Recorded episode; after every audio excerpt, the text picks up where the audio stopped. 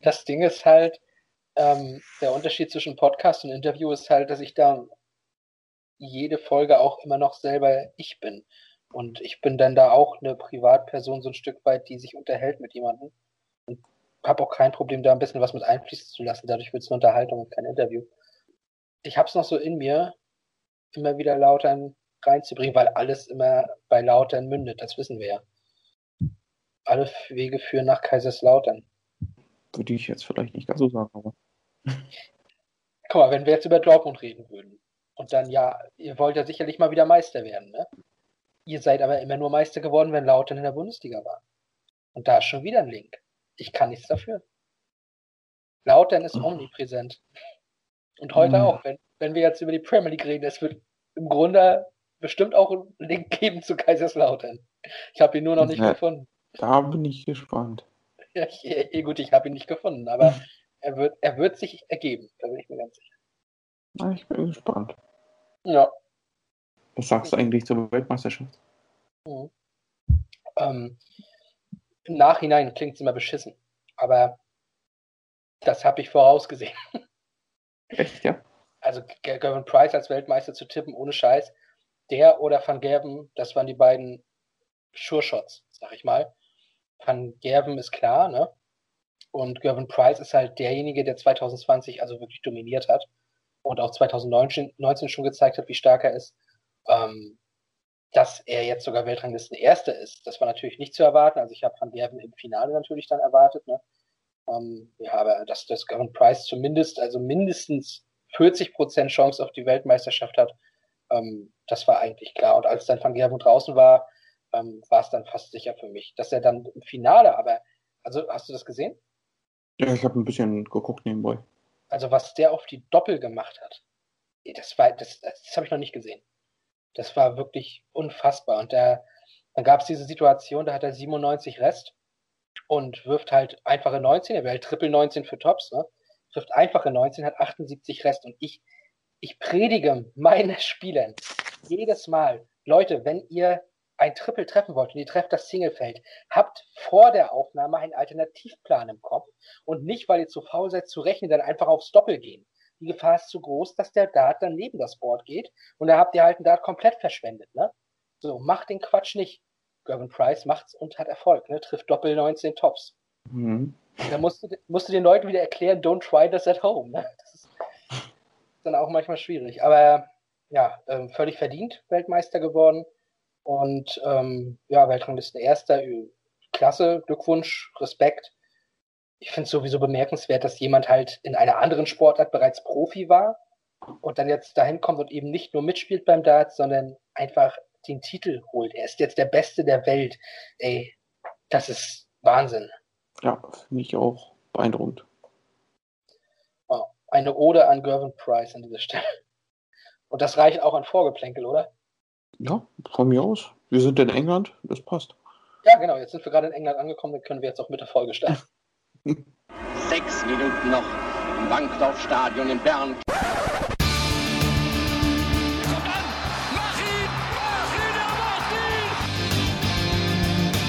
Pellegrino gegen Kahn.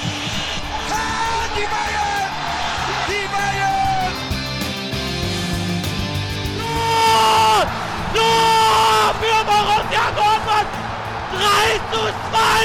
Hier rasten alle aus! Jo, frohes, gesundes, neues Jahr. Willkommen zur nächsten, zur achten Episode Pass ins Leere. Die erste im Januar. Heute oh, ist es. Ja. Mir ist auch kalt. Die erste im Jahr 2021. Uns gibt's noch, uns gibt's weiterhin. Uns, also mich, Tobias Görtler und heute wirklich, heute wirklich zugeschaltet. Ich habe es einmal schon mal gesagt, da war es nicht so. Diesmal sehen wir uns tatsächlich nicht Aug in Aug. Philipp Beikert, guten Abend. Ja, vielen Dank für die Begrüßung. Ich freue mich, zu Hause zu sein. ja, gerne. Und schön für dich. Ich bin auch gerne zu Hause. Ähm, ja, wir, um es transparent zu machen, sitzen hier jetzt gerade am Montagabend ne? und heute wurde ja auch nochmal der Lockdown verschärft. Corona ist leider ernst zu nehmen, machen wir auch und ähm, heute nochmal sich extra zu treffen und sowas kommen. Scheiß drauf, jetzt haben wir ein bisschen geprobt, wie das alles funktioniert mit der Technik und das eben nicht äh, face-to-face -face quasi. Da kannst du Abstand halten, wie du willst. Das ähm, ist trotzdem ein Risiko. Und jetzt probieren wir es dann auch mal im Ernstfall und nehmen diese Folge wirklich mal ähm, auf, ohne uns zu sehen. Die Qualität, ich weiß nicht genau, ob sie sehr darunter leidet. Wir werden das nachher im Endergebnis hören. Aber ich glaube, wichtig ist ja auch vor allem der Inhalt. Ne? Und schlimmer als äh, Hintergrundgeräusche von einem Training der Jugendmannschaft und ein Hubschrauber, der drüber fliegt, schlimmer kann es ja gar nicht mehr werden, oder? Nein, ich glaube auch. Gut. heute, heute ähm, wir haben es ja in der Weihnachtsfolge. Ja, sonst, also das ist ja auch der Unterschied, ne? Wir sehen uns jetzt nicht, also wir wissen gar nicht, was der andere jetzt macht. Willst du auch gar nicht wissen, was ich mache.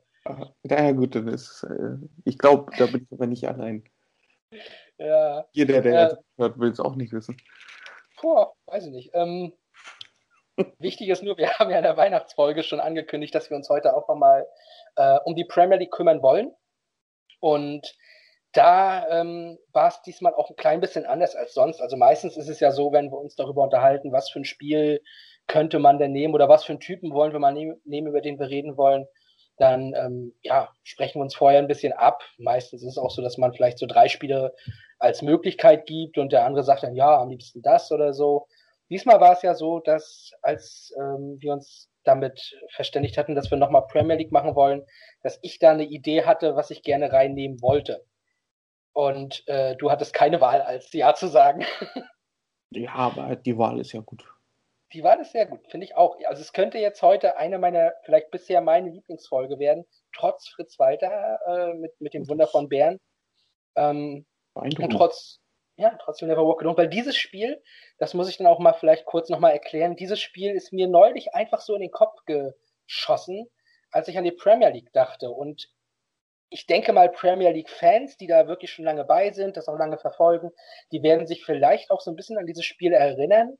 Aber so welche, die jetzt vielleicht noch recht jung sind von unseren Hörern oder die eben nicht so bewandert sind mit der Premier League, für die ist das jetzt vielleicht auch mal eine ganz, ganz neue Geschichte und die kannten das vielleicht noch gar nicht. Und das eine oder andere ähm, wird dann vielleicht durch dieses Spiel auch mal ein bisschen klarer. Und wir befinden uns in dieser Folge in der aller, allerersten Premier League-Saison. Denn die wurde ja erst 92 gegründet. Ne? Vorher gab es ja dann eben diese First Division. Ja. Und daraus entstand dann ja erst die Premier League. Und im Vorgespräch haben wir schon drüber gesprochen, da hast du ja schon gesagt, äh, 42 Mannschaften haben mitgespielt in der ersten Saison. Ne? Ja, 42 Spiele waren es. 22 Mannschaften. Ja, 42 Mannschaften wäre übel gewesen. 42 Mannschaften, das wäre. Das, Ja. das wäre ein NBA-Spielplan geworden. Also, eieiei.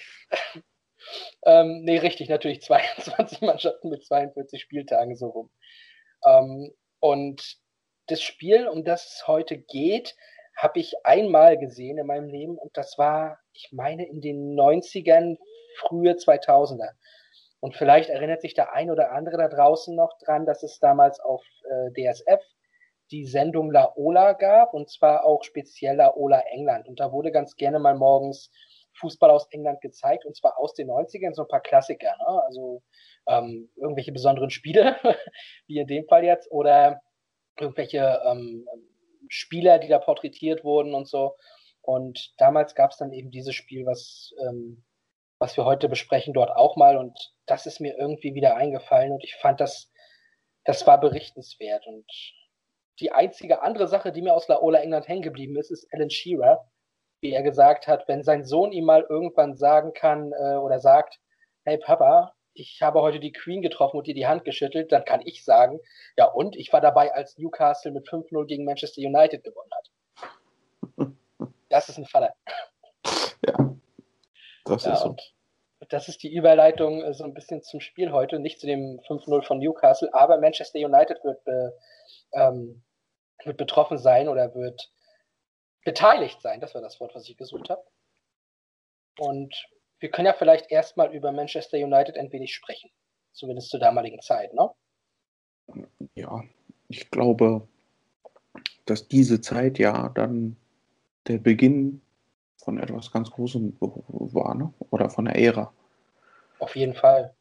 Also die Ära, ähm, also der Trainer damals war halt schon Sir Alex Ferguson, ne? Er hat ja ein bisschen früher begonnen, die Genau. Ära dann, wenn man sie, aber durch, also durch die Meisterschaft, die sie dann in der Saison geholt haben, hat es ja so richtig begonnen mit dem Erfolg dann auch. Ne? Genau, also Ferguson war halt in seiner sechsten Saison bereits, aber natürlich gab es da ein paar, ich sag mal, Stolpersteine am Anfang, ne?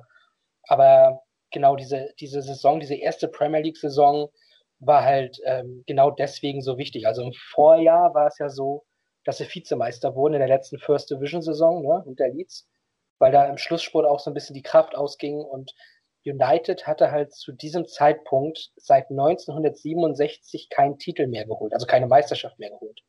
Einen Titel schon, den FA Cup hatten sie schon nochmal gewonnen, aber ähm, die Meisterschaft das letzte Mal 67. Und wenn man das dann heute vergleicht mit Liverpool, die 30 Jahre auf den Titel gewartet haben, ne? United wartete da eben auch schon 25 Jahre. Ja. Also, das ist ähnlich vergleichbar gewesen wie dann jetzt mit Liverpool. Und daher war das schon eine lange, lange Durststrecke. Und ähm, ja, damals können wir vielleicht mal ein bisschen über die Spieler reden, die ähm, da so im Kader standen, ne? Bei, ähm, bei Sir Alex Ferguson. Also ein Tor, würde jedem noch was sagen, Peter Schmeichel. Also mir sagt er was. Sehr schön. Äh, ja, Peter Schmeichel im Tor. ähm, Lee Sharp ist auch noch sehr bekannt gewesen. Erik Cantona muss man nicht drüber reden. Ne? Der kam damals gerade frisch dazu. Ja, also beachtlich ist ja dann noch, also was, was die ausgegeben haben in dem Sommer. Ne? Also die haben 3,53 Millionen ausgegeben. Ne? Und das war viel. Das war richtig viel. Aber ja. heutzutage ist es, ja, weiß ich nicht, so viel geben. Äh, Spieler, wenn du einen Spieler für einen Spieler für dieses Geld kaufst, dann stellst du ihn in die zweite Mannschaft ab. Ja, also Rick Cantona hat 1,8 Millionen gekostet. Ja, hallo. Unfass, unfassbar, ne? kann, man sich gar nicht vorstellen, ist so. Das ist eigentlich ist es total viel Geld, aber heutzutage ist es nichts mehr. Das ist nichts mehr. Das ist ein symbolischer Wert. Ja, heute. Das ist wie ein Euro. Ja, es ist, es ist eigentlich traurig. Oh, gehen wir ganz, ganz schnell in diese Zeit zurück, wo das noch wirklich auch viel Geld war im Fußball. Ähm, und was auch nochmal ganz interessant ist, natürlich an den Spielern, die sie hatten, hatten natürlich auch noch mit Gary Pallister ähm, relativ erfahrenen, aber die hatten auch sehr, sehr viele Junge damals bereits im Kader. Und das waren einige, die noch nicht so eingesetzt wurden, wie Gary Neville, Nicky Butt, Paul Scholes, David Beckham, die waren alle 17 ja. ähm, zum Saisonstart, aber einer, der war da schon relativ etabliert, obwohl er arschjung war, und das ist Ryan Giggs. Der war dann zu Saisonstart noch 18 und der sollte am Ende der Saison zum zweiten Mal in Folge Youth Player of the Year sein. Und klar, heute hast du einen Mukoko mit 16. Ähm, du hast Erling Haaland, Jaden Sancho, Jude Bellingham, um bei Dortmund mal alles durchzugrasen. Ähm, aber du hast ja auch Musiala und äh, noch andere Spieler, die dann eben international schon in so jungen Jahren für Furore sorgen. Das war damals nicht so. Da warst du, wenn du in dem Alter da schon mitspielen konntest, warst du aber trotzdem sowas von Grünschnabel und durftest trotzdem noch Wasser tragen. Ja, ich glaube auf jeden Fall äh, in England. Ich glaube, da wurde noch ein bisschen härter darauf geachtet. Genau, und umso ähm, wahnsinniger ist es eigentlich, dass Ryan Giggs mit diesem jungen Alter damals der Standardschütze war. Also der hatte diese Verantwortung übernommen, Freistöße und Ecken zu treten schon. Also Ryan Giggs, die Karriere dürfte jedem bekannt sein. Nein, er wird nicht der Typ sein, über den wir heute reden, weil ihr könnt sicher sein, dass es noch irgendwann kommt. Aber Ryan Giggs, ähm, von da an schon eben so ein wichtiger Teil von Manchester United zu sein, also Wahnsinn. Wirklich, das wusste ich ehrlich gesagt noch gar nicht mehr, dass der schon so jung äh, so wichtig war. Also ich finde es sowieso beachtlich, dass also so ein Team mit so vielen Jugendspielern dann auch die Meisterschaft geholt hat. Ne? Hm. Weil das ist ja auch nicht selbstverständlich. Auf keinen Fall. Aber, aber wenn ich die Namen so sehe, wie Paul Scholes, David Beckham, Ryan Giggs, äh, wen hatten wir hier noch? Gary Neville, Nicky Butt. Ja, genau. Also das sind ja alles nachher richtige Größen geworden. Ne? Ja. ja also eigentlich ja, fast Legenden. Also ich habe auch mal geguckt, ähm, wenn das Club, ein Clubmagazin von Manchester United oder das Clubmagazin, da durften die Leser mal die Top 10 Spieler aller Zeiten wählen. Wo dann auch welche waren, wie Best oder äh, Charlton oder sowas. Ne? Aber von diesen genannten jetzt gerade ähm, waren einfach mal fünf von in den Top 10. Ja. Also gut, es ist ja auch bekannt, es gibt auch einen Film, glaube ich, ne, zu eben diesen jungen Spielern ähm, dort in Manchester. Ich habe den leider noch nicht gesehen. Ich glaube, die heißt auch irgendwie Class of 92 oder so, ne? Und Kenne ich Ähm, jetzt auch nicht. Muss, müssen wir auf jeden Fall noch nachholen. Müssen wir uns mal irgendwas zusammen angucken am besten. Aber da, also es ist ja auch wirklich so, dass es wie dieser goldene Jahrgang war, der dann eben da reinkam und das Spiel und wie du auch schon gesagt hast, eben eine Ära einleiten sollte und verändern sollte, was da bei Manchester United passiert. Ne? Also, Ja. ja, Hammer. ja, finde ich auch. Also ist schon beachtlich, dass Sir Alex Ferguson dann auch die Eier hatte, um mit den jungen Spielern dann zu arbeiten. Auf jeden Fall. Also Und- Talent müssen sie ja gehabt haben, aber er hat es Ja. dann noch sehr stark gefördert. Oh ja, und ähm, einen, den ich jetzt noch nicht angesprochen habe, der ist auch nicht ganz unwichtig für unser Spiel heute, war der Kapitän zur damaligen Zeit und das war Steve Bruce. Ein Mhm. Verteidiger, ein beinharter Verteidiger, der auch jahrelang dann bei United war und fünf Jahre lang als Kapitän. Ähm, sehr wichtiger Mann, der ist heute auch noch bekannt, denn der ist aktuell Trainer von Newcastle United. Ist vielleicht gar nicht so uninteressant. Und äh, ein Fachmann. Ja. Und der kann es mit dem Kopf. Ja, der kann's. Ähm, und wenn wir dann jetzt mal vielleicht auf den Gegner gucken, den haben wir nämlich noch gar nicht erwähnt. Das war ja dann damals in unserem Spiel, also wir reden heute über Manchester United. Wir sind im Jahr 1993 schon, also in der Rückrunde, am 38. Spieltag, also noch nicht der letzte Spieltag, denn es waren ja 22 Teams und 42 Spieltage und der Gegner war Sheffield Wednesday. Mhm. Sheffield Wednesday hat am 10. April ähm, das Old Trafford besucht. Und witzigerweise waren die in der Saison vorher, also zur Saison vorher, erst gerade aufgestiegen in die erste Liga, also die letzte ähm, First Division Saison. Und dort wurden die als Aufsteiger Dritter. Also es war jetzt auch kein scheiß Team. Ja. Und äh, ja, United wurde damals Zweiter ne? hinter, hinter Leeds. Ähm, und die Owls, die Owls, auf jeden Fall die Eulen, äh, Sheffield Wednesday, die wurden damals, äh, oder die waren damals auch schon Ligapokalsieger gewesen. Also die, ähm, die hatten schon was drauf. Und das war jetzt nicht unbedingt ein Team mit den ganz großen Namen. Ne? Ähm, die hatten aber halt eine sehr erfahrene Truppe. Und das war dann eben deren Stärke. Also die gehörte schon zu den ältesten Teams da in der Liga. Ja, ich sehe gerade, dieser Trevor Francis, der war 38. War der Coach, ja. Nee, der war Mittelstürmer, steht der hier. Der war aber Coach zu der Zeit. Das ist der Trainer unserer, äh, des Spiels heute gewesen. Ach so, dann war, hat er sogar die Doppelfunktion gehabt. Der steht auch als Spielertrainer? Mittelstürmer. Ja. Sir Alex Ferguson hat zu Anfang seiner Manchester United-Karriere auch mal mitgespielt. Echt? Allerdings nur in einem Freundschaftsspiel. Okay. Na gut, das, das kennen wir ja, ne? Ja. Also wenn mal zu wenig äh, Mann beim Gegner sind, dann spielst du auch mal damit. Aber von den Spielern, ähm, die Sheffield Wednesday damals hatte, wie gesagt, sind jetzt nicht so viele so bekannt, aber ein paar sind zumindest dann dort auch relativ bekannt gewesen bei Sheffield noch oder im Nachhinein auch noch relativ bekannt. So ein Mark Bright, ähm, der auch in dem Spiel zum Einsatz kam, aber auch Paul Warhurst, der ist deswegen ähm, in Sheffield eine kleine Legende, weil er als Verteidiger in zwölf aufeinanderfolgenden Spielen jeweils immer ein Tor schoss. Das Mhm, musst du auch okay. erstmal schaffen. Das ist stark. John Sheridan, der wird auch nochmal nicht ganz unwichtig werden in diesem Spiel heute und auch Chris Waddle wird nicht unwichtig werden. Bei Chris Waddle, ähm, den, der könnte bei einigen tatsächlich noch ein bisschen die Ohren klingeln lassen. Ich weiß nicht, ob sich da jetzt alle dran erinnern, aber bei der WM 2014 hat er mal ordentlich auf die Premier League eingehauen. Er ist ja so äh, Radio- oder TV-Experte inzwischen. Ähm, ich weiß gar nicht, ob es immer noch ist, aber er war damals auf jeden Fall noch und da hat er ja draufgehauen von wegen, ähm, dass ja in der Premier League viel zu viel immer auch auf diese ausländischen Stürmer oder Spieler, meine ich, ähm, gebaut wird, so Cavani, so Suarez und sowas. Immer wieder die und deswegen ist natürlich die englische Nationalmannschaft Käse, wenn du ständig immer nur auf diese Legionäre baust und deine eigenen Jungs gar nicht diese Spielpraxis gibst und sowas. Und der hat da damals ordentlich auf die Premier League draufgehauen und das ging dann auch viral. Ich weiß nicht, ob da sich noch Leute dran erinnern, aber das war auf jeden Fall Chris Waddle und der hat damals dann auch in diesem Spiel für Sheffield Wednesday noch mitgespielt. Und Chris Waddle, der ging mal für richtig viel Geld zu Olympique Marseille. Für 5,4 Millionen. Boah, Und dann hat Sheffield Wednesday ihn erst gekauft für 1,5. der hatte das aber ein ganz schöner Wertverlust gewesen in Marseille. Für Marseille auf jeden Fall. Aber da war er auch drei Jahre.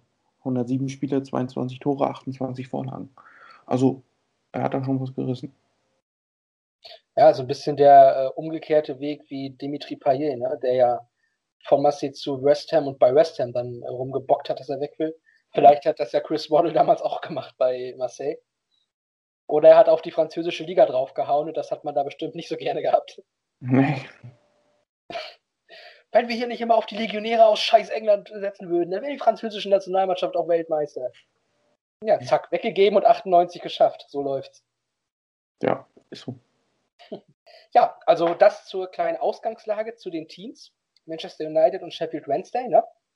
Und jetzt gucken wir mal auf das Spiel. Und das Spiel ist deswegen auch nicht ganz so unwichtig gewesen, weil ähm, Manchester United hat ja wieder um die Meisterschaft gekämpft.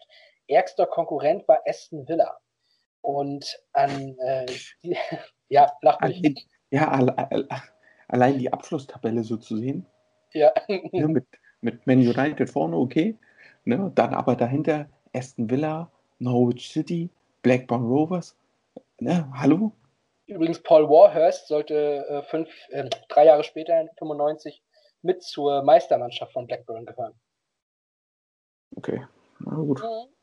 Recherchegürtler war wieder am Werk. Ja, stark. Ähm, ah, ja. äh, gut, auf jeden Fall, äh, so ist es. Und auch wenn man noch ein paar Namen liest, die, da, die damals in der Premier League dabei waren. Ich meine, guck mal auf Abstiegsplätze. Ich habe die Tabelle jetzt nicht hier. Ich musste nur schmunzeln, dass Oldham City oder nee, Oldham Athletic in der Premier League gespielt hat. Ja, diese 19. gewesen. Ja, ja, ja.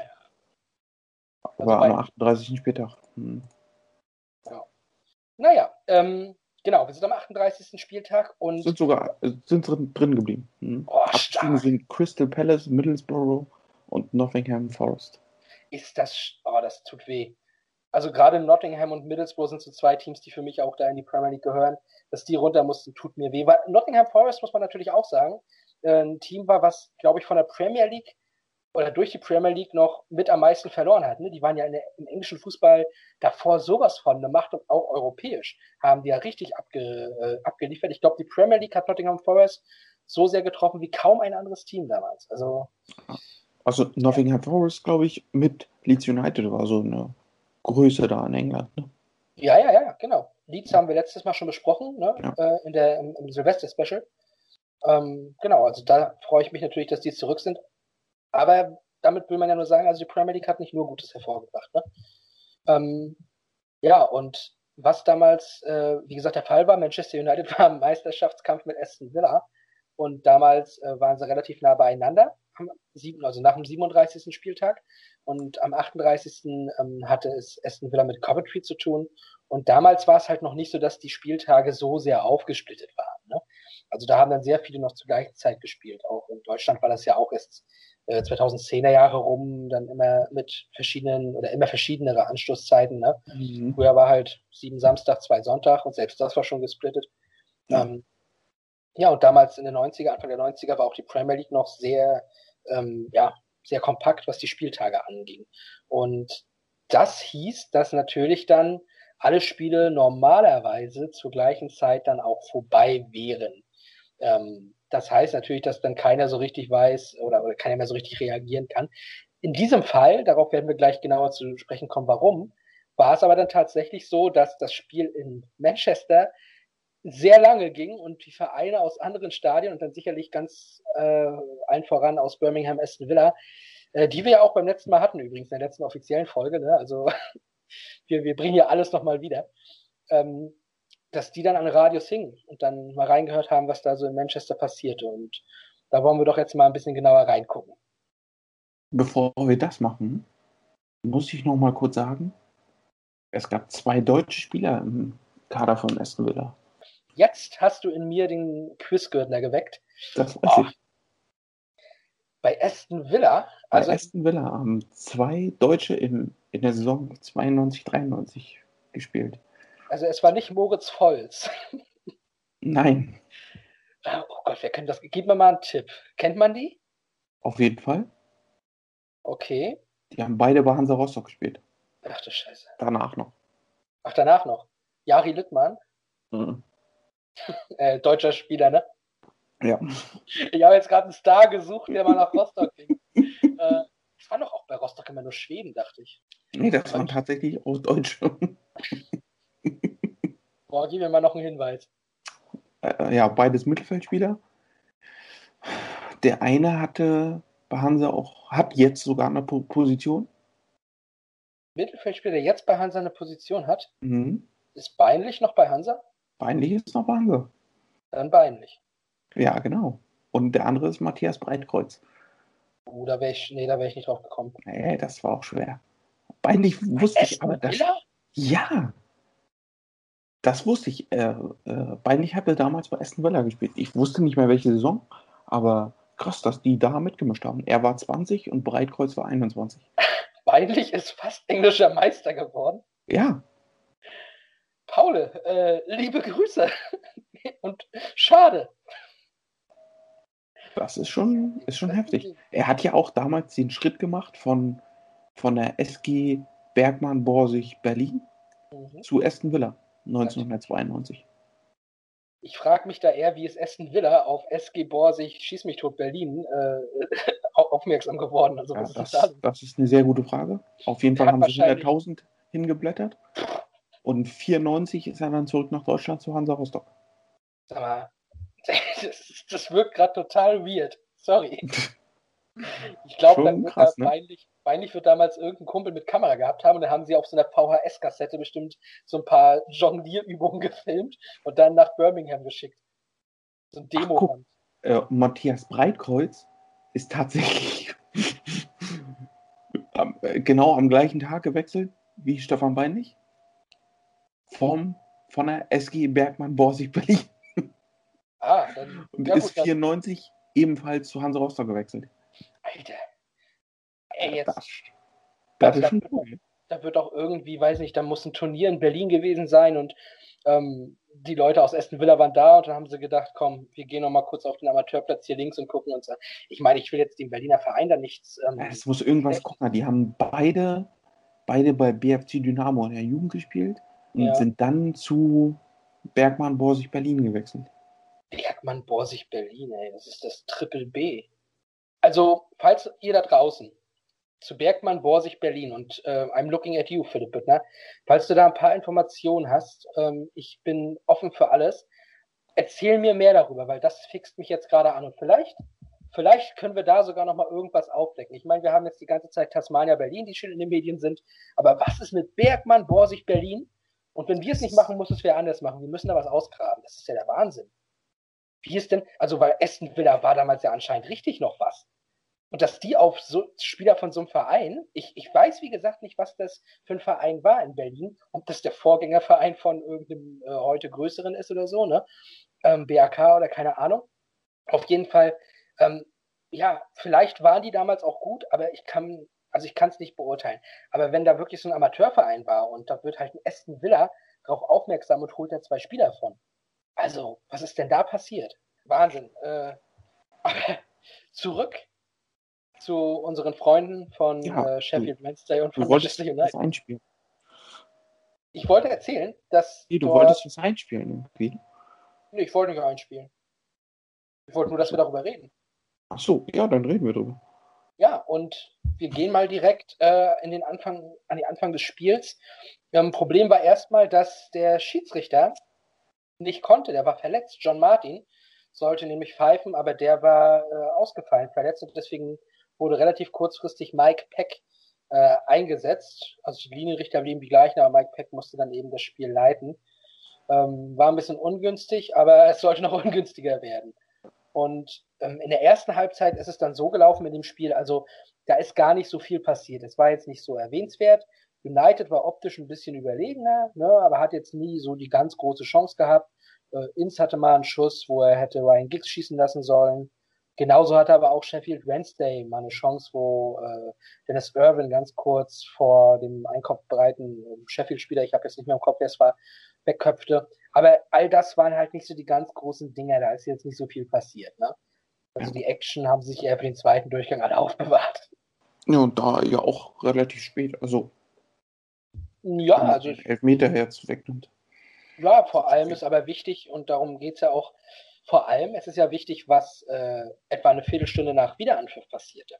Und da gehen wir jetzt nämlich mal rein, weil jetzt geht der richtige Spaß zu diesem Spiel los und warum auch dieses Spiel am Ende so in die Geschichte eingehen sollte. Es war ja nicht nur ein Spielverlauf, es war auch, dass nach einer Viertelstunde in der zweiten Hälfte Mike äh, Mike Peck ebenfalls verletzt raus musste. Das war dann der Schiedsrichter, der eigentlich schon Ersatzschiedsrichter war.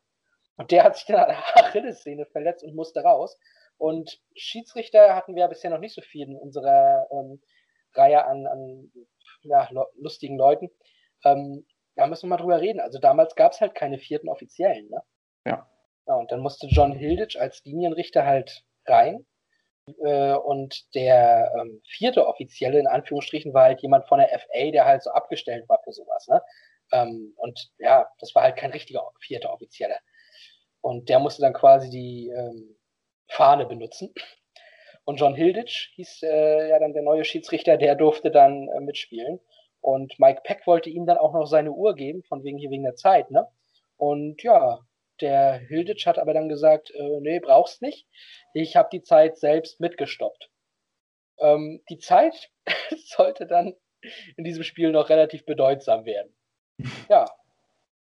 Und kurz nachdem dann, also ein paar Minuten nachdem dann ähm, John Hilditch das Spiel quasi übernommen hat, gab es dann die erste so richtig erwähnenswerte Szene. Da ist dann nämlich äh, der angesprochene Waddle im Strafraum gewesen und Inz hat ihn mal sowas von weggemäht. Ne? Klarer Elfmeter, oder? Ja, auch, ja, auf jeden Fall. Ja, von, von rechts reingegrätscht und komplett weggehauen. Ähm, ja, da, richtig schön. Also, aber der äh, ist mir äh, tatsächlich in der ersten Halbzeit schon aufgefallen, weil der ist ja nur so reingegangen. Ich glaube, ist ganz dankbar gewesen für, ähm, für so einen Schiedsrichter, wenn du reinkommst und bis dahin, ja, also ich kann mir vorstellen, das ist eine ganz, ganz schwierige Situation auch für dein Stresslevel, wenn du halt relativ kalt, du bist halt die ganze Zeit Dienrichter und dann kommst du relativ kalt rein, musst plötzlich eben diesen äh, Job übernehmen und dann bist du, glaube ich, dankbar dafür, dass da nicht so eine Situation ist, wo dann ja eine ganz, ganz enge Geschichte ist, sondern bist dankbar, dass er den halt wirklich komplett wegtritt und du einfach keine Wahl hast und dann ist es ein Elfmeter, den sich John Sheridan angenommen hat und Manchester United ins Mark traf. And the pitch in excellent order for two footballing teams trying to put on a show here in the sunshine, but for Manchester United there's much more than entertaining at stake. It's results that matter in the run-in now. And uh, they know that whatever they do, if Aston Villa win their remaining games, they will be champions. However well intended. And reluctantly, Danny Wilson takes his leave to be replaced by a player who is 15 years younger than him, Chris Bart Williams. And more treatment required. And this is already a replacement referee, Mike Peck. And he's going to have to go off. And the whistle is passed to John Hilditch.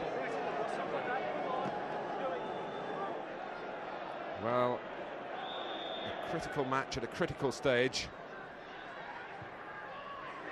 And the first decision for John Hilditch is to give a corner to Manchester United. Another important intervention by Palmer. And Sheffield Wednesday still standing their ground. Nice layoff by Watson to Bright. In tandem again, King and Worthington. Haven't played too often together this season because King's missed a lot of the season with a bad knee injury. Waddle, penalty! And John Hilditch has given a penalty for Sheffield Wednesday for a trip on Chris Waddle by Paul Ince. The linesman who's been a referee for a couple of minutes and had no doubts. And a sensational incident here it's a penalty for Sheffield Wednesday, earned by Chris Waddle, given by John Hilditch, conceded by Paul Ince. And John Sheridan, who knocked Manchester United so hard when his goal beat them at Wembley in the final of the League Cup two years ago, steps up here and scores for Sheffield Wednesday. Sheridan, the man from Manchester, and when he's not playing professionally, still follows Manchester United as his club, has given them untold grief here.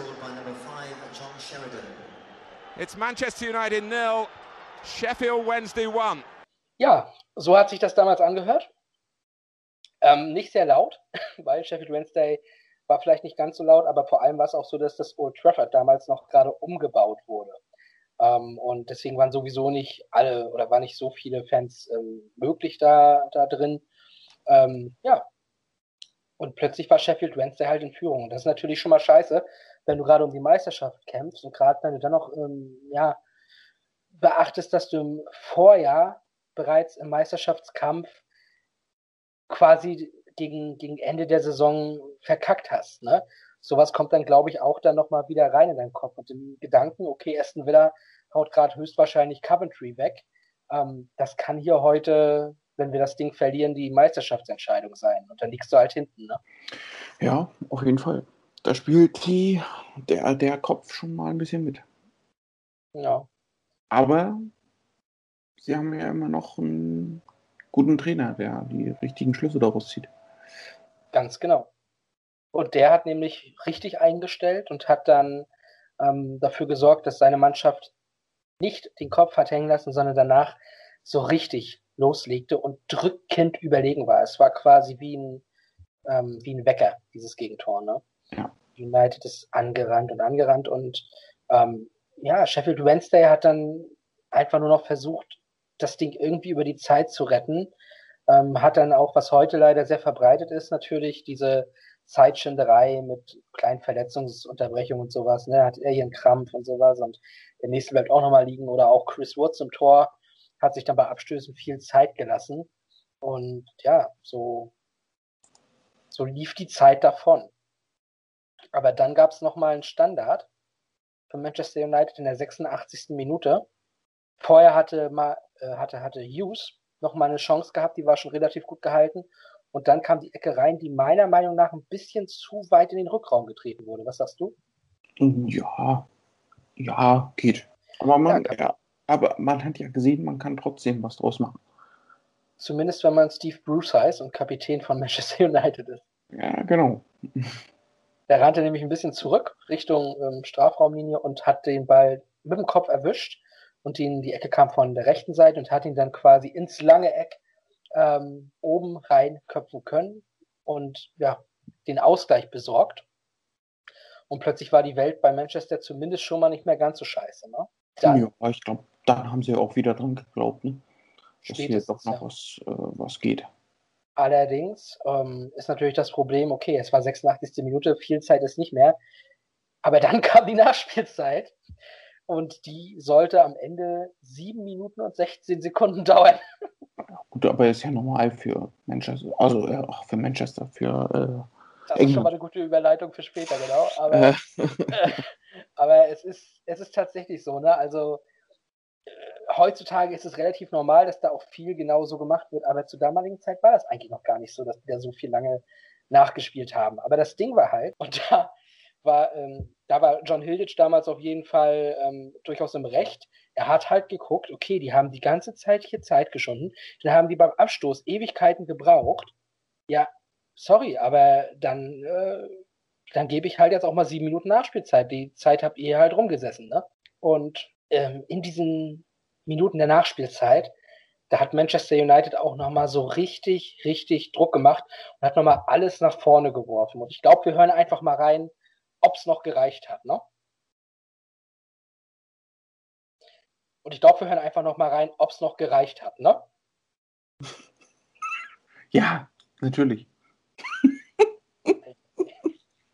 Da pennst du nebenbei? Wie jeden Tag.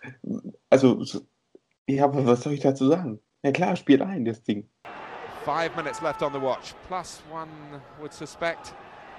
Maybe three minutes extra. Hughes, still Hughes, and Woods has kept it out again. And this time he's uh, angry with the way that Hughes was allowed to get through and get that shot in. And it looked for a moment as though it was going to beat the goalkeeper. But Chris Woods has defied all the odds so far this afternoon. That's Bruce.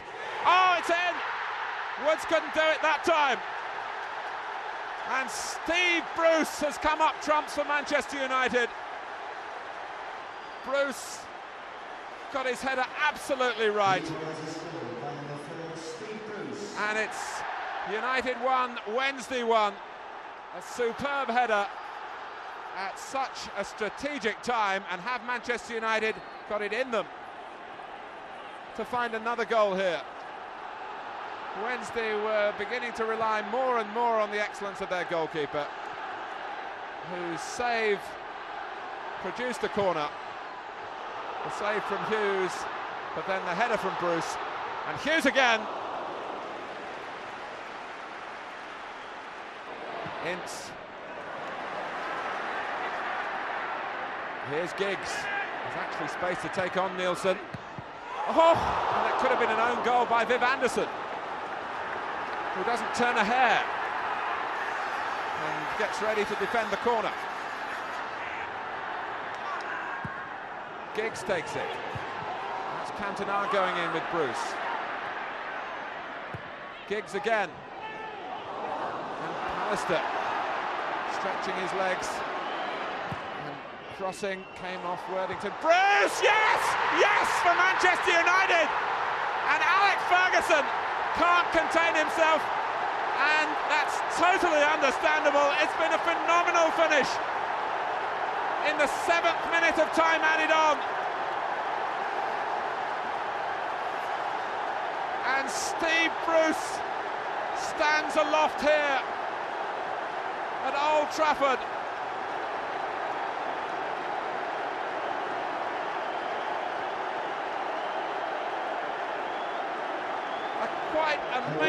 Ending. And Bruce saw where he had to power the header and he placed it perfectly. Well, they put a new roof on the Stretford end, and the crowd's noise very nearly lifted it back to the builder's yard. Tough on Sheffield Wednesday, who've contributed so much, but absolutely marvellous for Manchester United. And here's Giggs. No offside. It's over Cantona. And the game is over. top priority achieved by Manchester United here, but only just.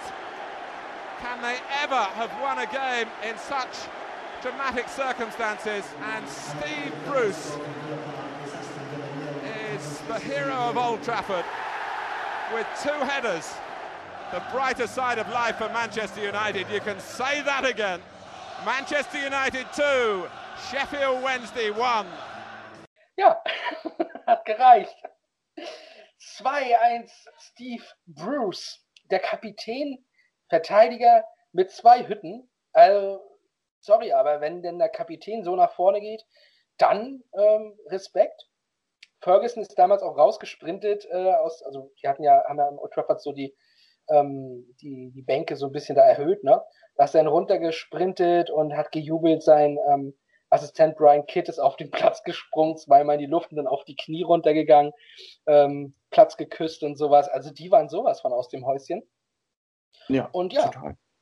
Also ich, Und- ich habe auch gleich die, die Bewegungen von Sir Alex Ferguson waren auch eindeutig. Alle Mann sofort zurück, zurück, zurück, zurück. Ne? Also Ja. nur noch verteidigen, Ergebnis halten und dann, Aber wie Äh, wir gehört der- haben, äh, war der ja so Meisterschaft nötig, entgegen. ne? Ja. Fix nochmal Ryan Kicks geschickt und dann war es ja im Grunde auch vorbei. Ja. Ähm, und ja, dieses Spiel geht halt natürlich dann aus zwei Gründen in diese Geschichte ein. Ne? Zum einen ist es wegen Hilditch, der dann eben Mike Peck ersetzte, der äh, eben selbst schon John Martin ersetzte, also Schiedsrichter ersetzen.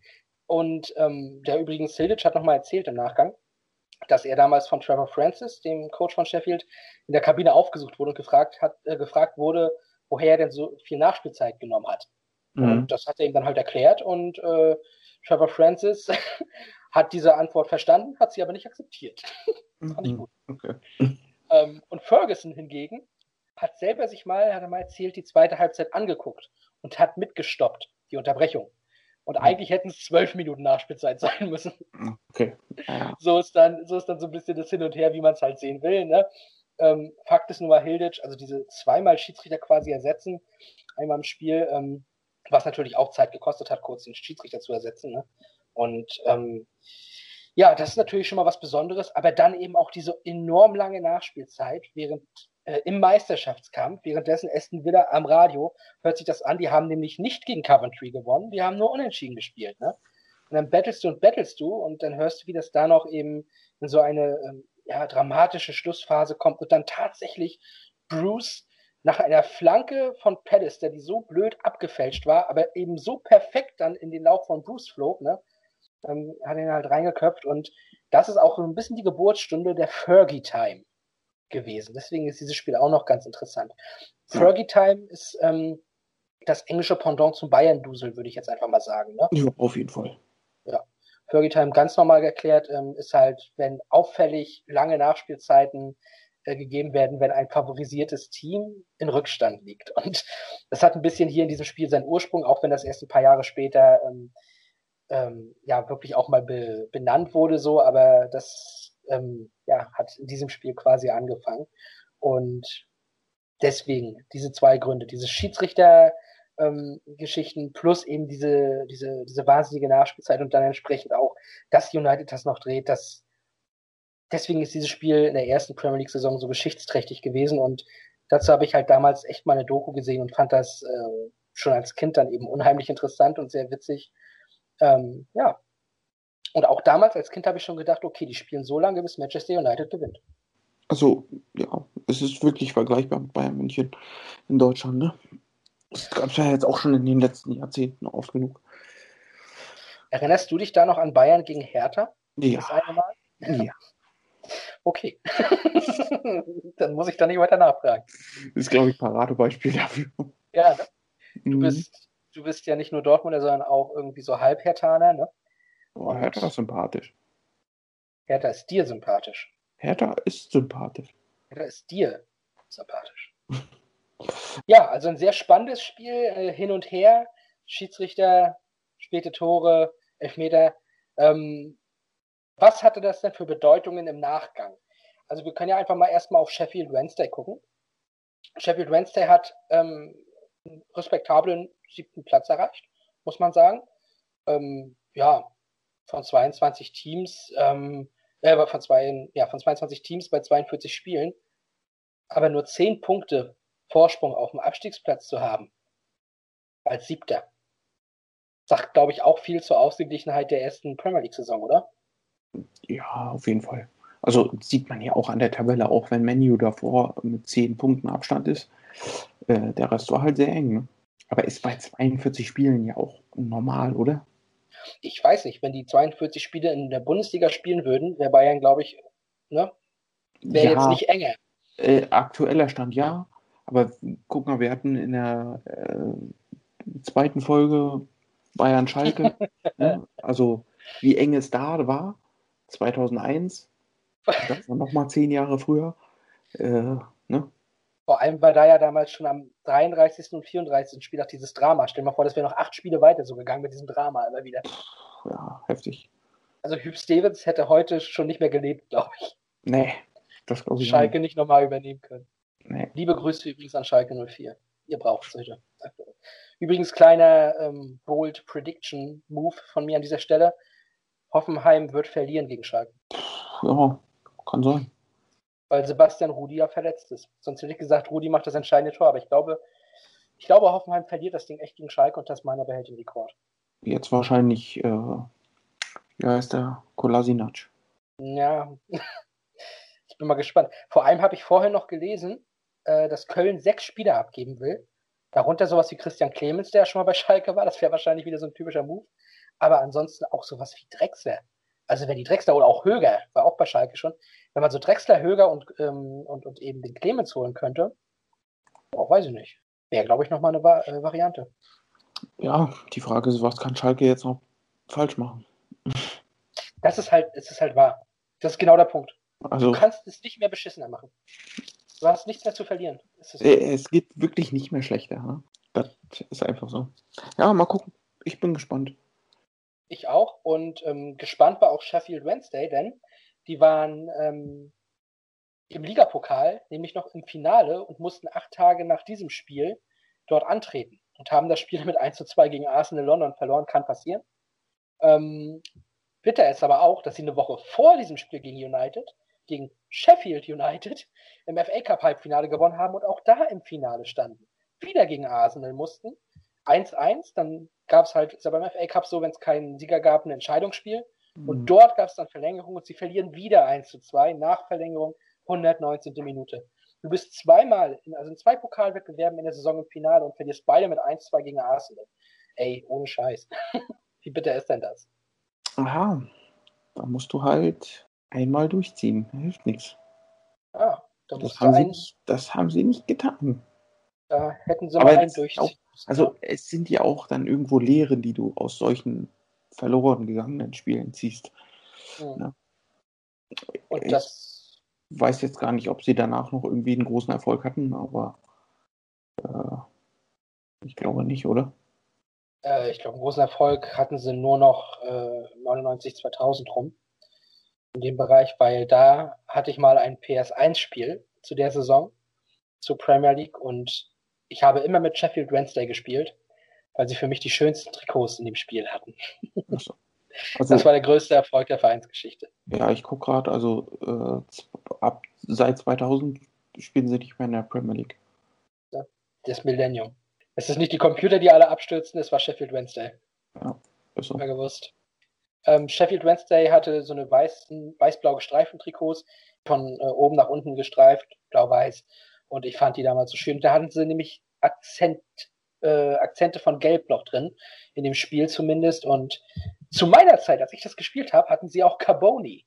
Und wenn du in dem Spiel mit Carboni geschossen hast, ist der Kommentator abgegangen. Also mit Carboni bei Sheffield Wednesday spielen.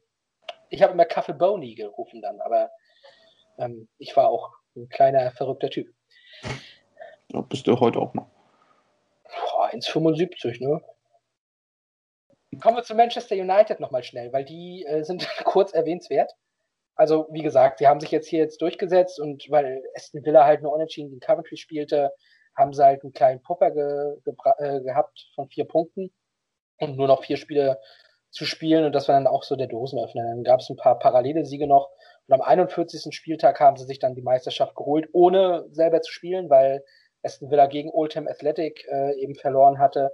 Und ja, am nächsten Tag war Schaulaufen am Old Trafford beim Sieg gegen Blackburn. Und dann haben sie sich quasi zum Meister gekrönt. Endlich mal wieder nach dann ja schon 26 Jahren, war 93 dann. Ne? Und ähm, das war, wie gesagt, diese Saison war dann eben dieser Dosenöffner auch, um das Wort nochmal zu benutzen, ähm, für diese Ära, die folgen sollte, mit noch zwölf weiteren Titeln, also Premier League-Titeln unter Alex Ferguson. Und ähm, ich würde sagen, das ist auch die Überleitung zu unserer Person heute. Und da würde ich mal ganz kurz einfach mal von seinem letzten Spiel am Old Trafford eine kleine Zusammenfassung einspielen von dem Stadionsprecher, der einfach mal nochmal sagt, was United unter Sir Alex Ferguson erreicht hat.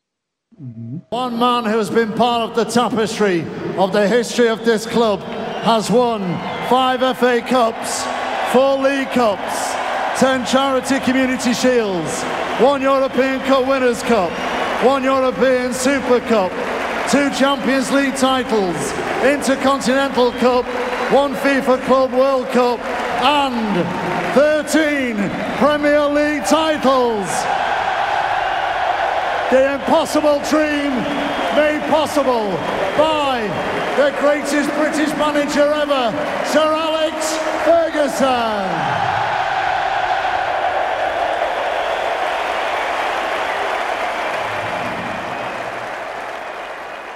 He even ran growing up on Govan Road number 667, went one better than the average Red Devil.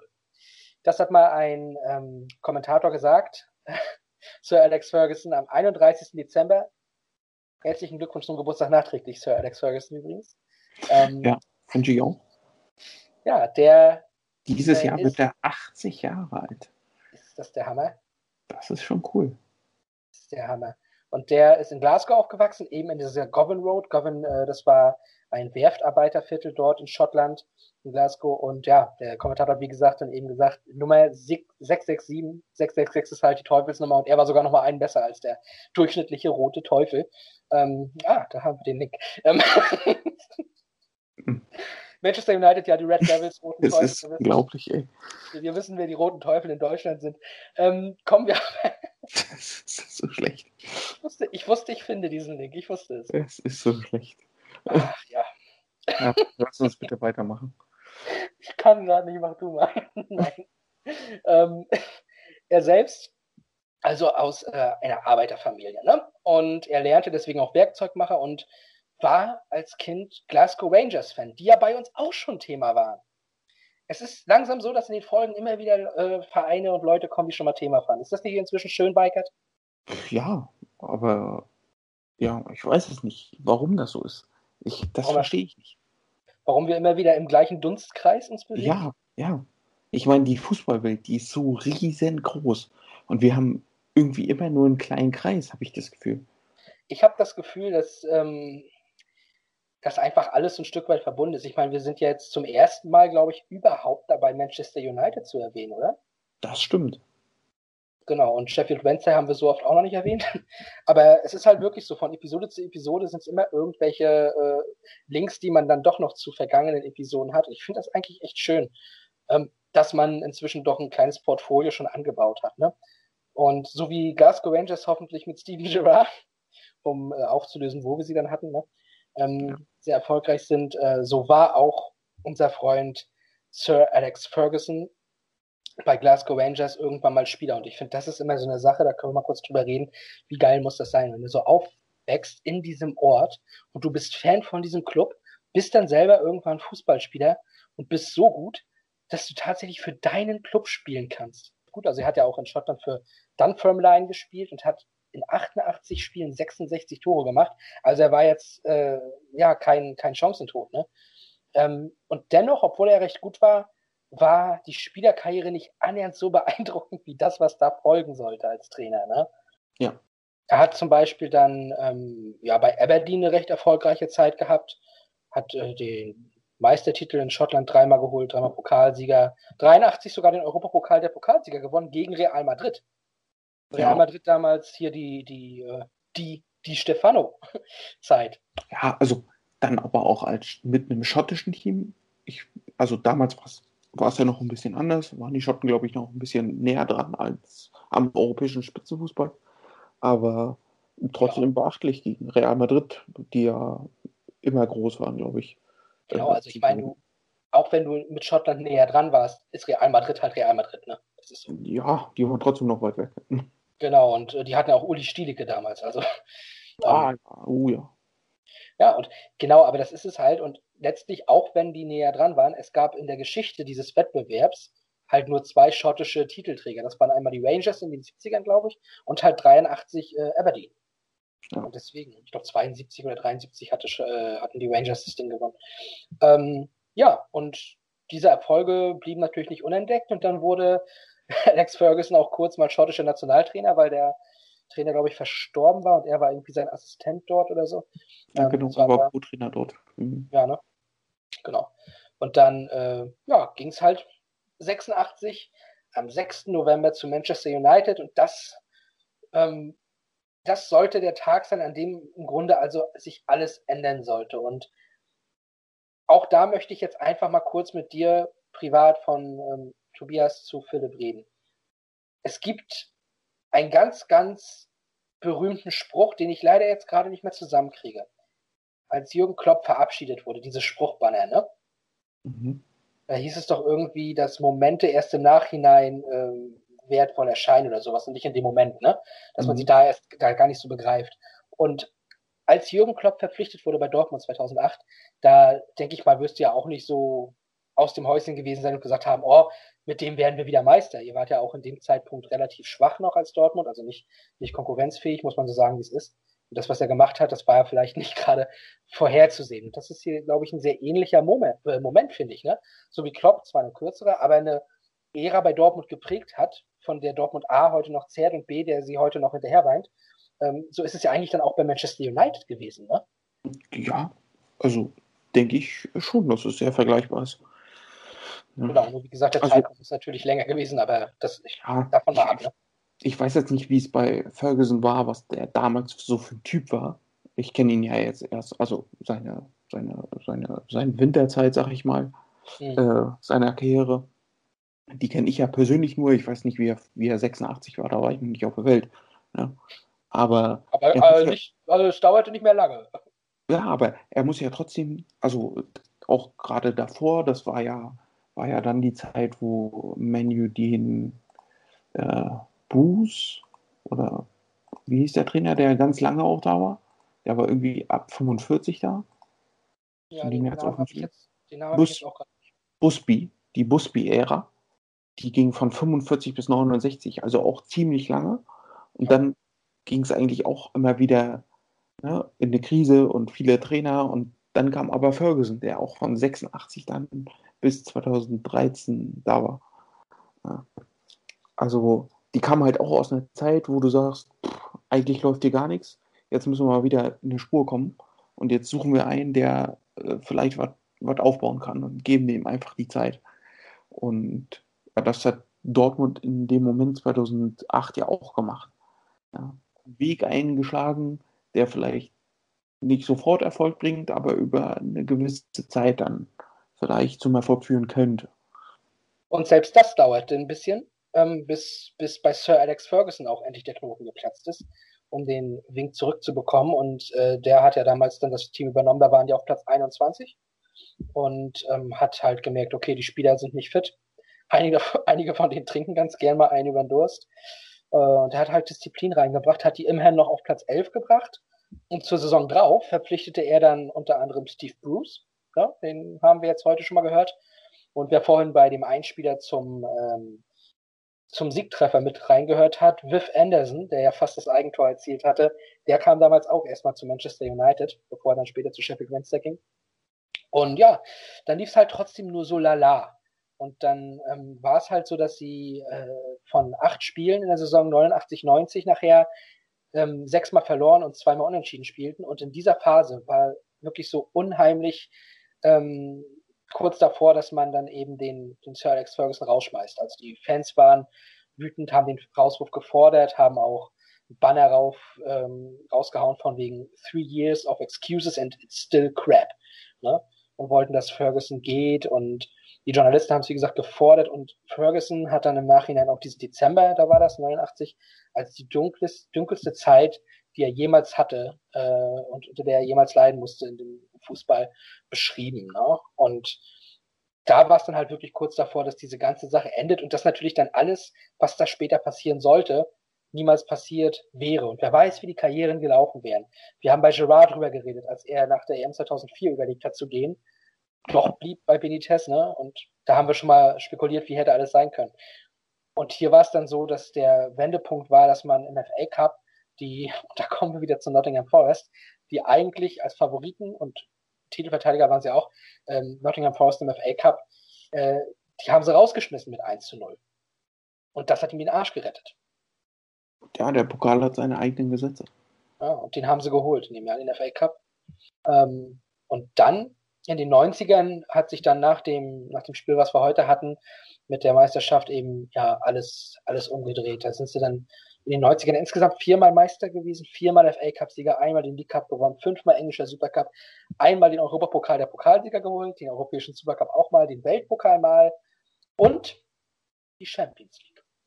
Und ich glaube, das ist nochmal so ein Punkt, über den wir beide reden können ich gehe mal davon aus, dass wir äh, über die Saison 99 und ganz besonders das Champions League Finale irgendwann nochmal reden müssen. Und zwar ein bisschen ausführlicher. Ja, glaube ich auch. Ja, aber wir können es mal kurz, glaube ich, besprechen. Ne? Also United 99, ein Punkt vor Arsenal Meister geworden. Ähm, am letzten Spieltag im FA Cup gewonnen, 2-0 gegen Newcastle. Für ein Triple fehlte noch ein Titel und das sollte dann in Barcelona geschehen. Und Bayern München führte durch einen Basler Freistoß mit 1 zu 0 und war eigentlich dann irgendwann schon der sichere Sieger zweimal noch Aluminium getroffen und dann drehte Manchester United das Spiel durch zwei Tore in der Fergie Time und äh, hat durch, durch Sheringham und den heutigen Trainer Solskjaer dann tatsächlich noch den Titel geholt. Und ähm, das war der erste Champions League-Titel für Ferguson. Und da kann man dann nochmal sehen, dass er aus einer Mannschaft, die 1990 halt, also wo er fast rausgeflogen ist, 1990, innerhalb von diesem ein Jahrzehnt den Champions League-Sieger geformt hat, der ein Spiel in der Nachspielzeit drehen kann. Mal wieder. Wie, ja. schon, zwei, wie schon 93 in Sheffield, äh, gegen Sheffield. Ja, und dann ja auch mit genau den Spielern, die er damals bei der ersten Meisterschaft schon dabei hatte. Ne? Also die ja dann noch eine größere tragende Rolle hatten als äh, bei der Meisterschaft. Ne? Genau, David Beckham, Ryan Giggs. Also alleine das erste Tor, Ecke von David Beckham, Peter Schmeichel im Dings im Kopf. Ich glaube, Ryan Giggs schießt dann. Gut, und Sheringham war damals noch nicht da, aber der hat es dann äh, reinge, reingelenkt. Ne? Also da sind halt einfach drei von den Spielern beteiligt an diesem Tor ja, alleine. Ja, genau. Ja, und dann, so. ja, also, boah, das war schon eine coole Truppe, ne? Auch der Fall. Ulle Gunnar Solski, also, das war eigentlich so ein Spieler, den, ja, das war nichts Halbes und nichts Ganzes, aber irgendwie war er doch gut. Ähm, ja, nach der Jahrtausendwende war es dann natürlich so, dass in Manchester United, meine ich, in England äh, weiterhin das heißeste Eisen war. Ne? Also die haben noch unter Ferguson dann bis zu seinem Karriereende acht äh, weitere Meisterschaften geholt und sind ja auch dann eben in dieser Zeit neuer Rekordmeister von England geworden, ne? haben da Liverpool überholt. Ähm, ja, das ist Hammer. Champions League auch nochmal gewonnen, 2008. Liebe Grüße nochmal an John Terry, um wieder über die letzte Folge kurz zu reden.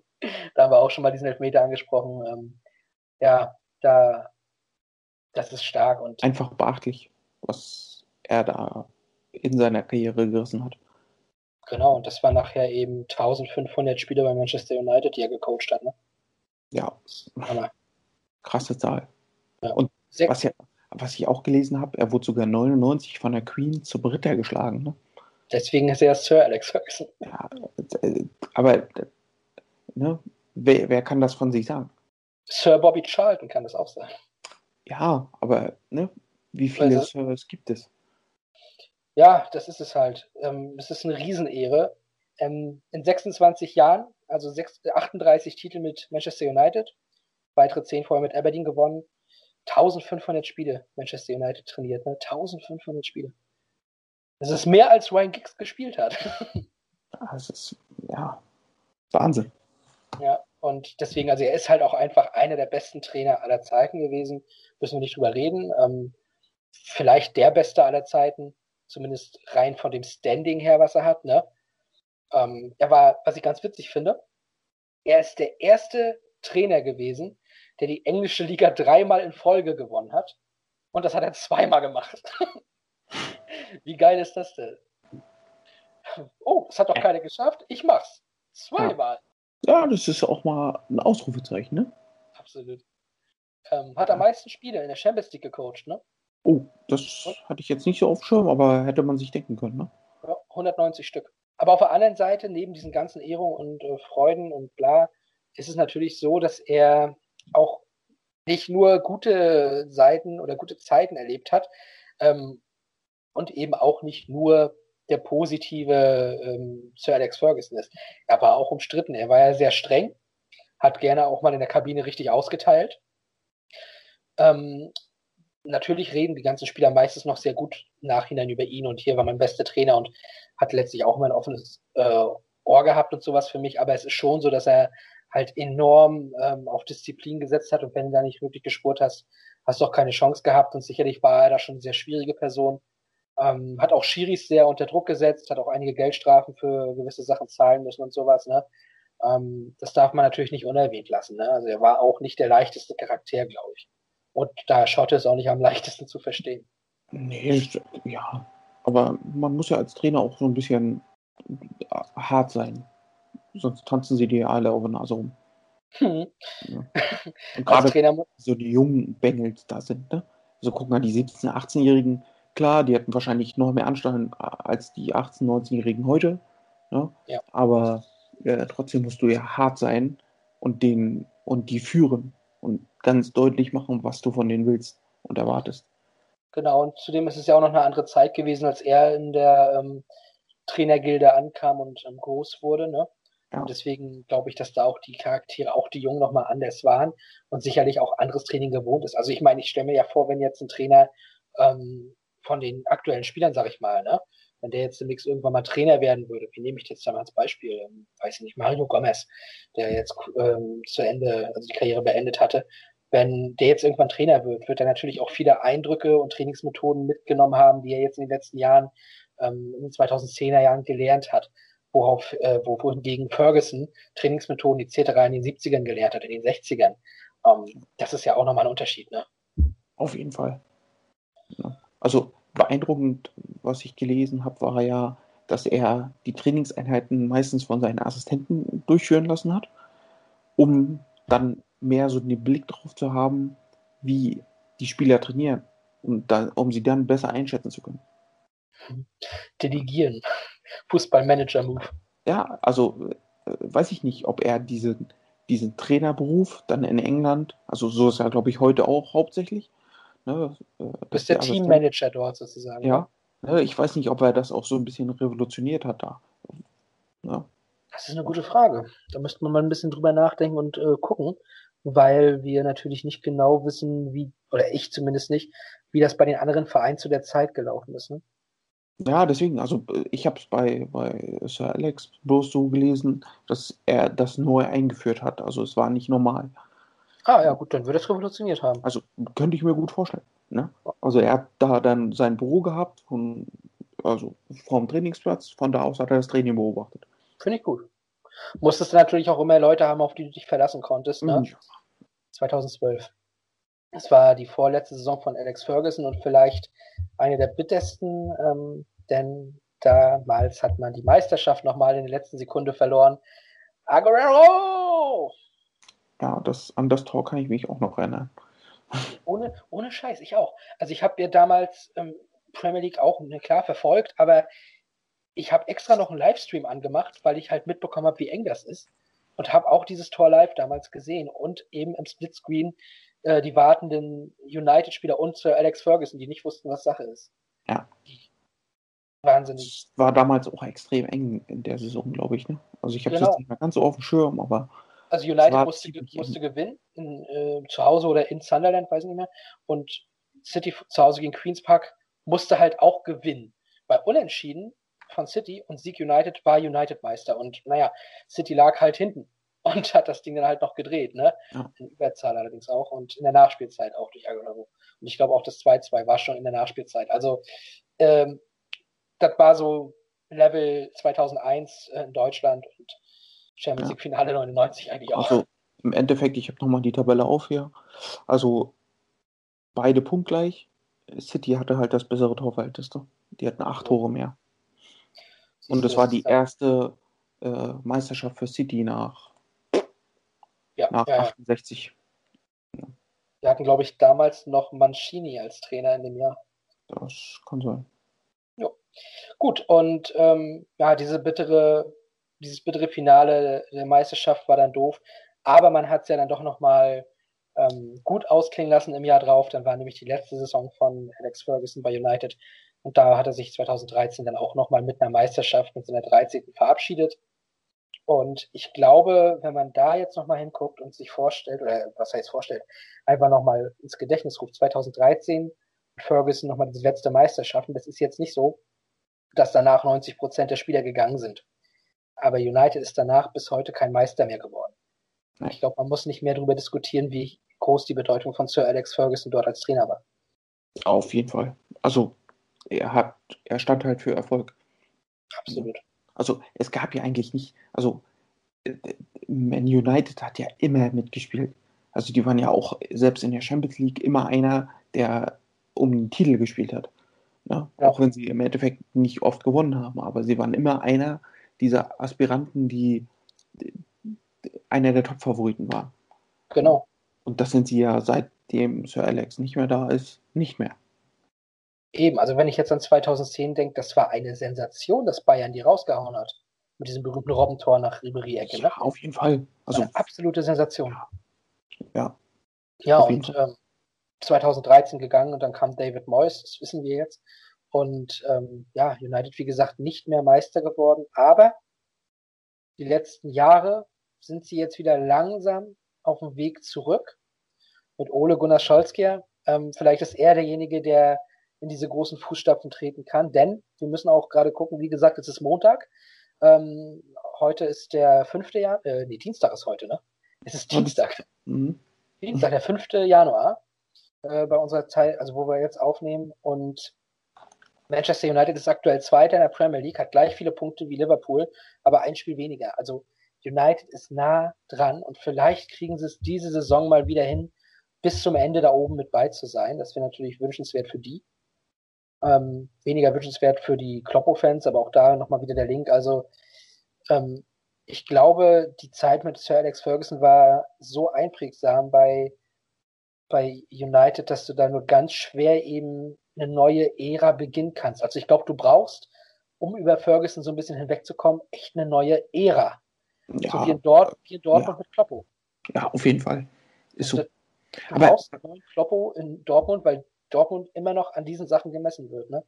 Ja, ich glaube, das wird doch noch ein bisschen so gehen, bis halt eine neue Ära geschaffen wird. Und das kann dauern, das muss auch manchmal akzeptiert werden, dass es da ein bisschen runtergehen kann. Also ja. wer weiß, wenn Dortmund äh, weiter so ja, durstig nach Erfolg ist und der nicht so kommt, obwohl man halt sehr viele junge Spieler hat und das nicht erwarten kann, dass da unbedingt die Meisterschaft geholt wird, ne, dann muss man vielleicht wirklich mal gucken, ähm, ja, oder aufpassen, dass man da nicht vielleicht wirklich irgendwann sich wieder irgendwo im Mittelfeld findet. Das wäre schade. Ja. Da muss man vielleicht auch ein bisschen ruhiger bleiben im Umfeld, im Umfeld dann auch. Ja. Also was was ich bei so einer Ära immer sehr interessant finde. Also Manchester United ist, glaube ich, so, ich glaube sogar, die nehmen mehr Geld ein als Real Madrid, wenn ich das irgendwo mal gelesen habe. Also die haben irgendwie Sponsorendeals, da sind die äh, noch größer als Real Madrid und der FC Barcelona. Ähm, und ich glaube, so von dem Fanpotenzial weltweit haben sie sich ja auch erst mit diesem Erfolg unter Ferguson dann zu diesem Verein entwickelt. Ne? Genauso ist es bei Borussia Dortmund ja gewesen. Ich glaube, die hatten irgendwann vor Klopp hatten sie in Deutschland dreieinhalb Millionen Fans. Äh, als Klopp dann weg ist, hatten sie irgendwie zwölf Millionen. Ne? In Deutschland irgendwie gemessen. Weiß ich nicht, wer das zählt, aber äh, so eine Statistik habe ich mal gelesen. Ne? Genauso wird es wahrscheinlich mit Man United gewesen sein. Ne? Wenn du halt so eine erfolgreiche Zeit hast, kommen die Fans halt auch. Ne? Definitiv. Das ist so. Also klar, man verurteilt als, ähm, ich sag mal, Fan, der schon lange dabei ist und alles mitgemacht hat, so ein bisschen die Eventis. Aber du wirst ja eben oftmals auch erst Fan durch so eine Erfolge. Dann bist du halt vielleicht so ein Stück weit am Anfang Erfolgsfan, aber von diesen Erfolgsfans bleiben auch viele noch wieder haften. Genau, auf jeden Fall. Ah ja, es ist ja auch, also gerade wenn du Erfolg hast, es ist ja auch sexy, ne? Erfolg ist sexy, habe ich mal irgendwo Anders als Hertha. Äh, ja, äh, naja, es gibt halt nur einen Big City Club, das muss man ja auch so mal deutlich sagen. Ja. Union. Genau. Ja. Dann muss man auch mal. Äh, äh nee, äh, Bo Bergmann Borsig, Berlin. Ach, äh, ja, stimmt. das hatten wir heute schon mal. Ja. Äh. Ey, noch nie gehört diesen Verein. Unglaublich.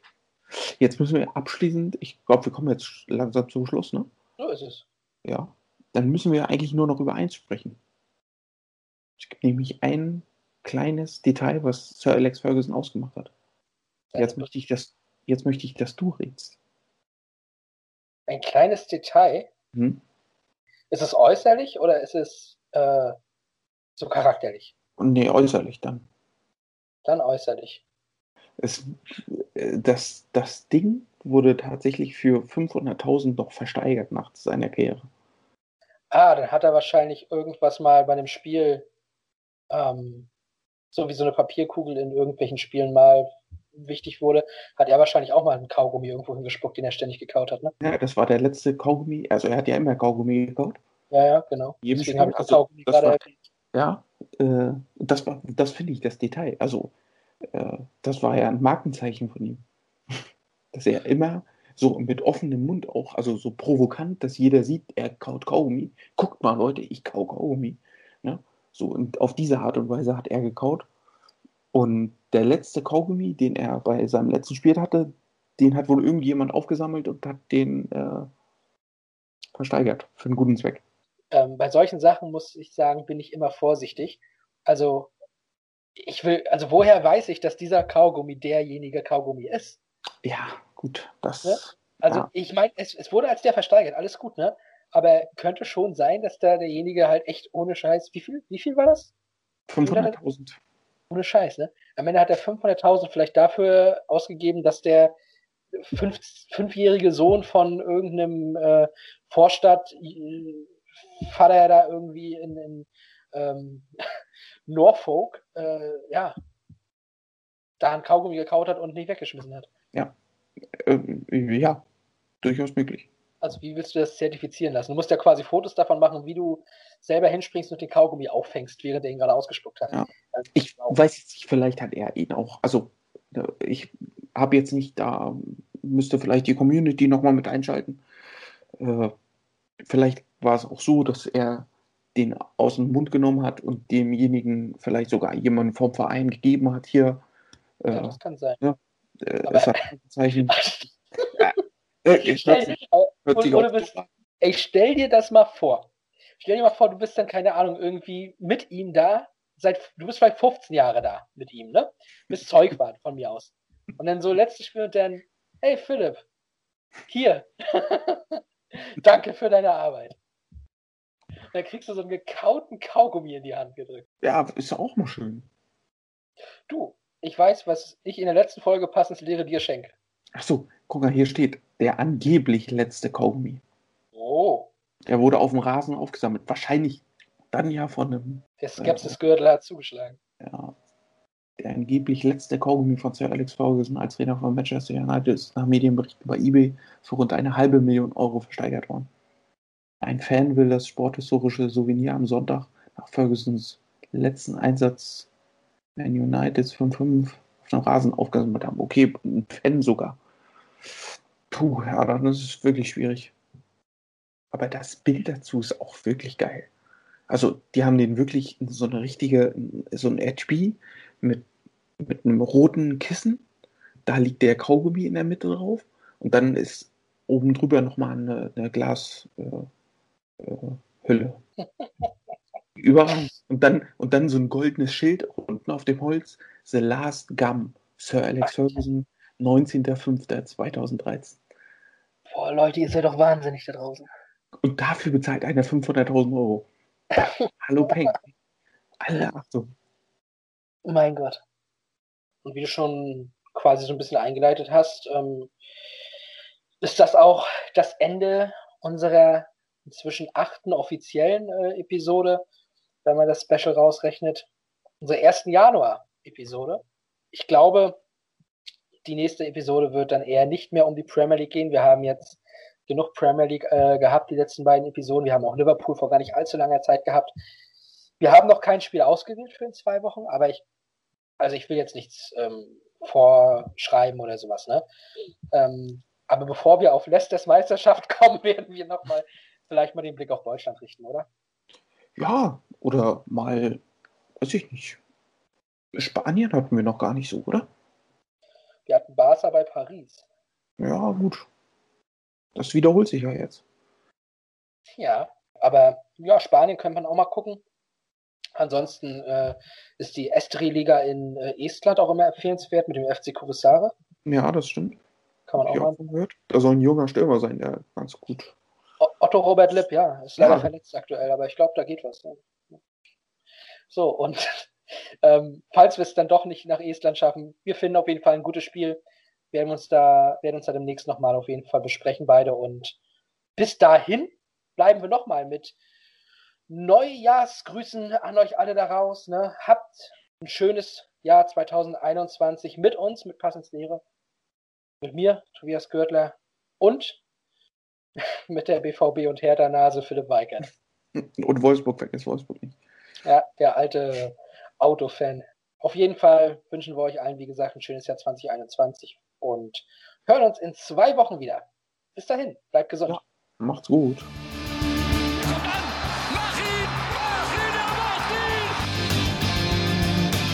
Pellegrino gegen Kahn. Kahn,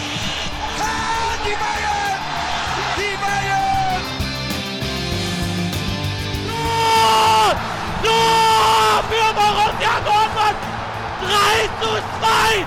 Hier rasten alle aus!